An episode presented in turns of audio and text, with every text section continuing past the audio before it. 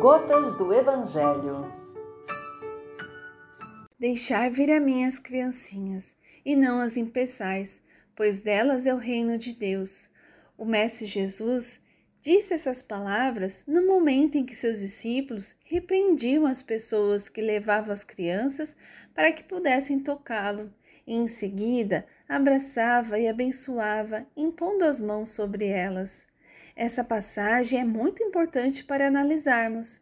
Podemos pensar que uma criança ainda não tem maturidade ou conhecimento sobre as coisas da vida, e muitas vezes nós adultos impacientes deixamos como segundo plano as devidas explicações.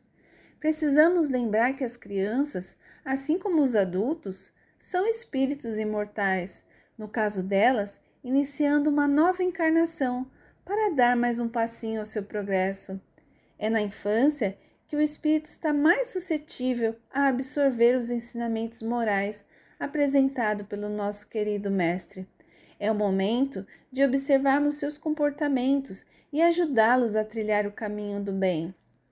Dessa forma, permitirem elas irem a Jesus é apresentar a evangelização infantil em sua primeira oportunidade assim como levamos aos médicos e procuramos suprir todas as necessidades materiais.